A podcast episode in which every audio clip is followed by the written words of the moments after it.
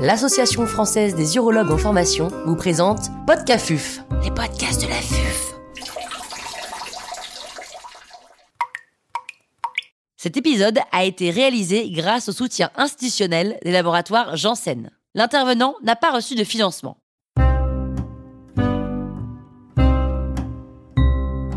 Complications de la prostatectomie totale. Professeur Philippe Seb, chef de service de chirurgie urologique au groupe hospitalier Diaconesse Croix-Saint-Simon à Paris, nous fait part de son expertise. Qu'est-ce que la fistule anastomotique?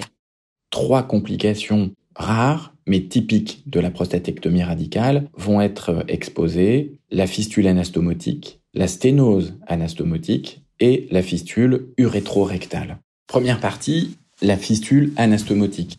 Cette complication survient dans 1 à 5% des cas et le diagnostic se fait en post-opératoire immédiat avec un tableau clinique qui va dépendre de la présence ou non d'un drainage post-opératoire. Dans tous les cas, le premier réflexe est de vérifier le bon positionnement de la sonde vésicale et sa perméabilité.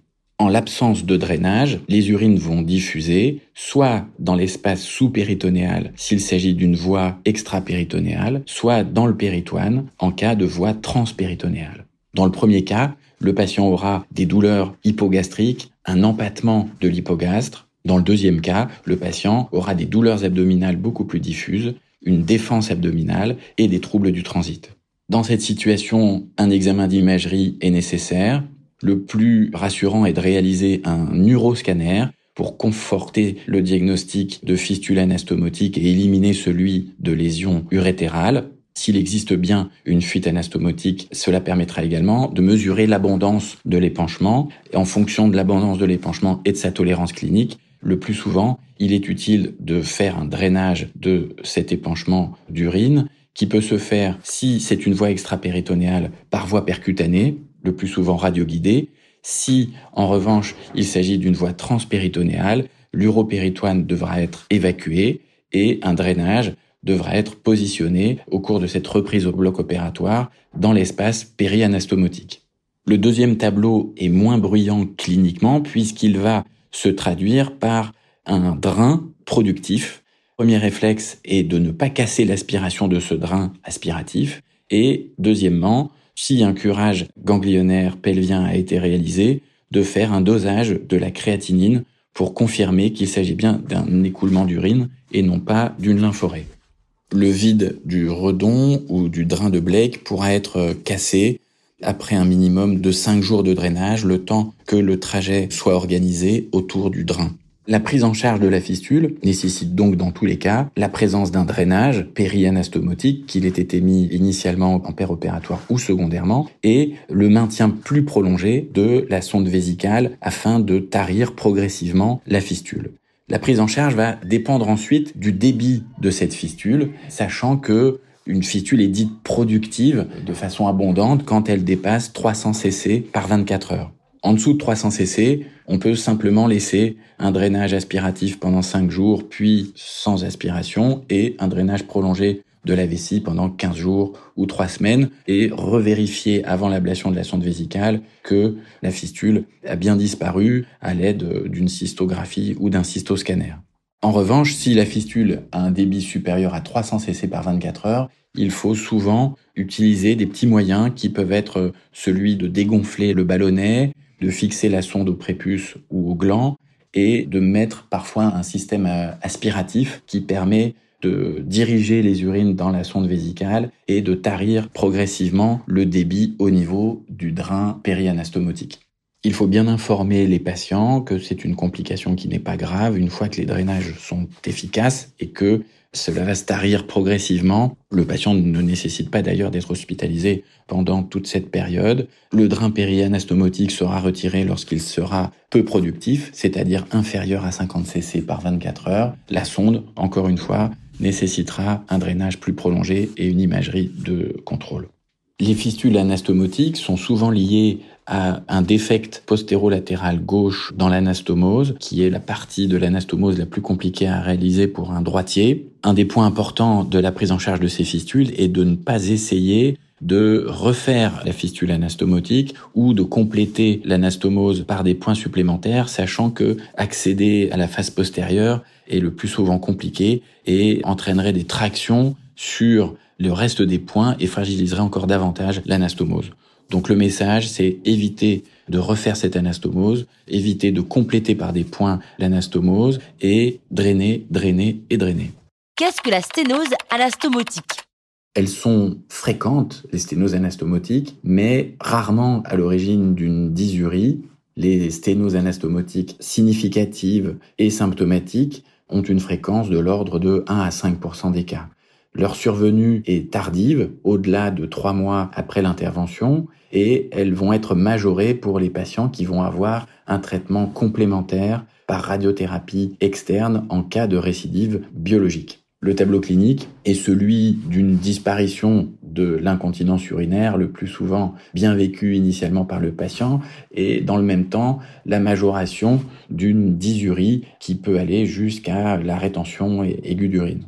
Le diagnostic sera confirmé par une fibroscopie urétrovésicale. Il est important d'emblée d'expliquer au patient que le traitement de la sténose anastomotique peut faire à nouveau apparaître une incontinence urinaire si celle-ci avait disparu et parfois engendrer une incontinence urinaire majeure si les patients ont eu une radiothérapie secondairement.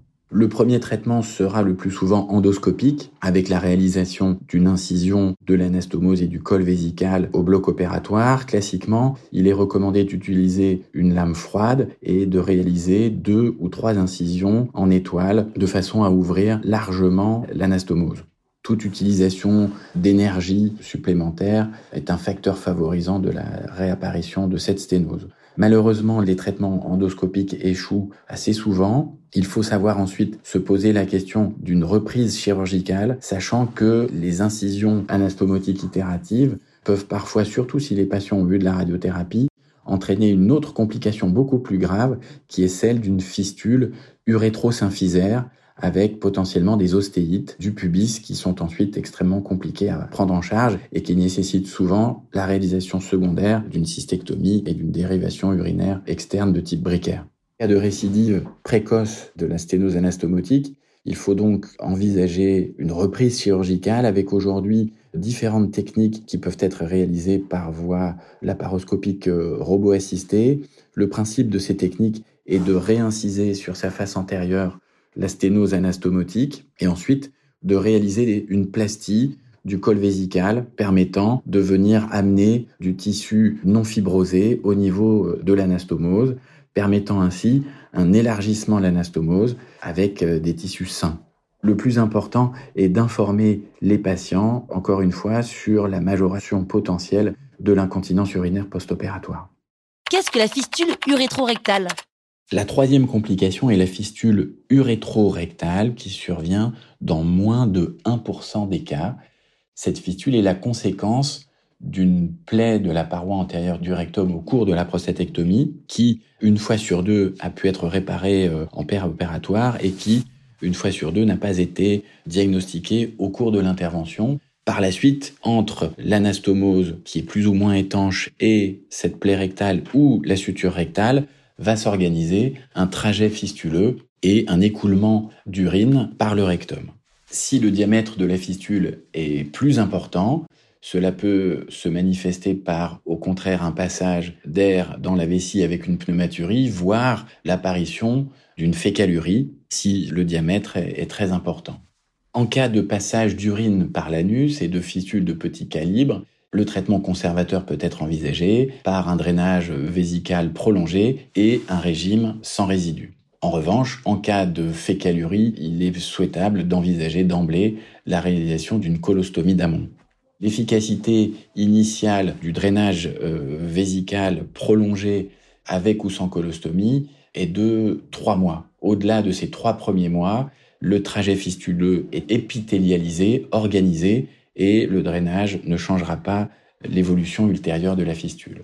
Un facteur de bon pronostic de guérison spontanée est la révélation tardive d'une fistule post-chirurgicale au-delà de 15 jours, qui est plutôt en faveur d'une fistule secondaire à une nécrose liée à la coagulation et donc à une fistule de petit calibre qui peut plus facilement cicatriser spontanément. En revanche, les facteurs de euh, mauvais pronostic sont la fécalurie, qui est le témoignage d'une fistule de gros diamètre, un diabète chez le patient ou un âge supérieur à 70 ans.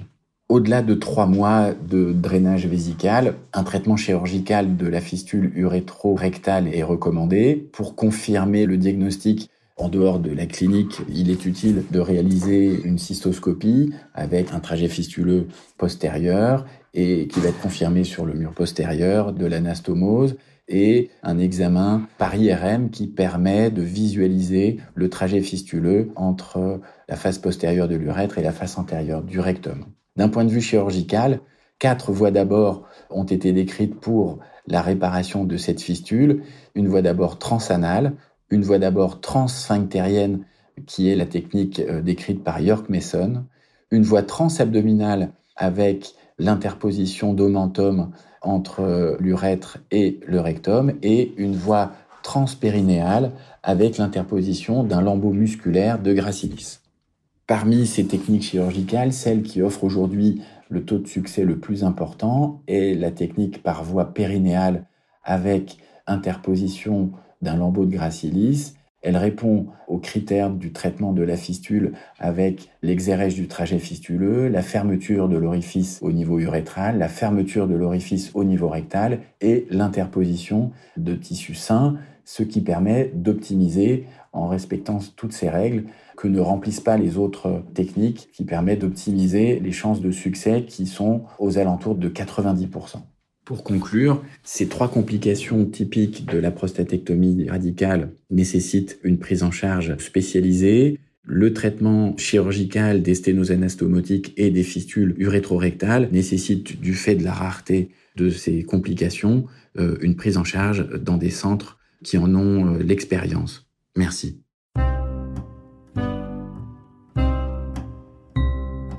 Un grand merci au professeur Philippe Seb pour ses conseils précieux. C'était Podcafuf, les podcasts de la FUF.